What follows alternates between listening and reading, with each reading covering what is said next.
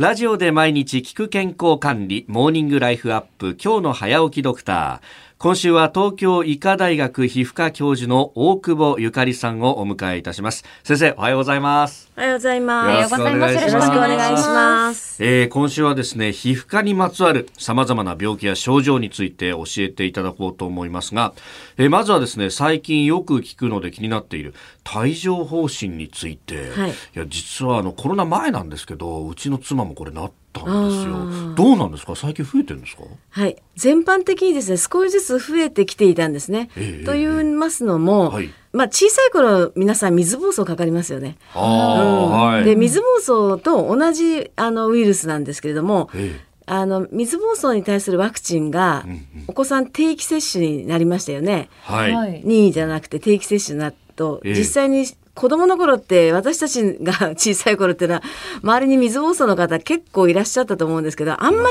り子供でも見ないくないですか？あの水疱瘡こうボツボツこう水ぶくれができてるお子さんっていうのは。ね、というのはやっぱりそのワクチンのおかげで重症化しなかったり発症が少なかったりということがあるんですね。だから私たち常にそういう水疱瘡の人と触れていると、はい、一度水疱瘡になった後脊髄のところに潜伏しちゃうんですね。潜伏して、えー、っとだんだんその、えー、まあ体力があるうちはその潜伏っていうのは要するに静かにそこにとどまっているだけ。で別に発症はしないんですけれども、はい、一度水疱瘡やった後体力が弱ってしまうとその潜伏しているウイルスがちょっとこう元気になってきちゃうんですね。うん、でそしてその脊髄のこの高校の神経節っていうところに潜伏しているので、はい、そこが元気になると神経に沿ってこう出てくるんですよ。うん、で神経に沿ってこう出てくるのでそれであの帯状ってことで半身でこうピリピリしたり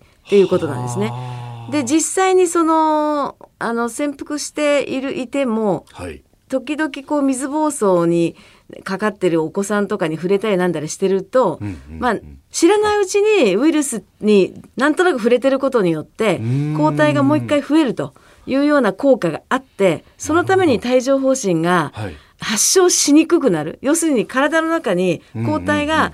一度水疱瘡かかった後抗体っていうのができて、防いでくれてるわけですね。ところがそれがだんだん下がってきちゃうわけですよ。はい、でそこにウイルスが水疱瘡の人に触れてるとウイルスになんとなく触れてるから、また抗体ができてきてそれそのために帯状疱疹発症しにくいくなるんですね。潜伏したまま押さえつけられてそうそうそうそう。そうですそうですそうです。ところが、はい、あのそういったあの水疱瘡のお子さんとか今非常に少なくなってるので、えー、私たちが水疱瘡やった後もう一回そういう方々にあの触れる機会が減っているっていうことが一つの原因じゃないかって言われてるんですよね。でそれで徐々にちょっとこうあの増えてきていたんですね。帯状疱疹を発症する方が、えー、特にやっぱり50歳以上。あ、うん、そうなんはいはい。やっぱりあの抗体価が下がってきてるから発症しやすくなるんだと。あともう一つはやっぱり体力がどうしても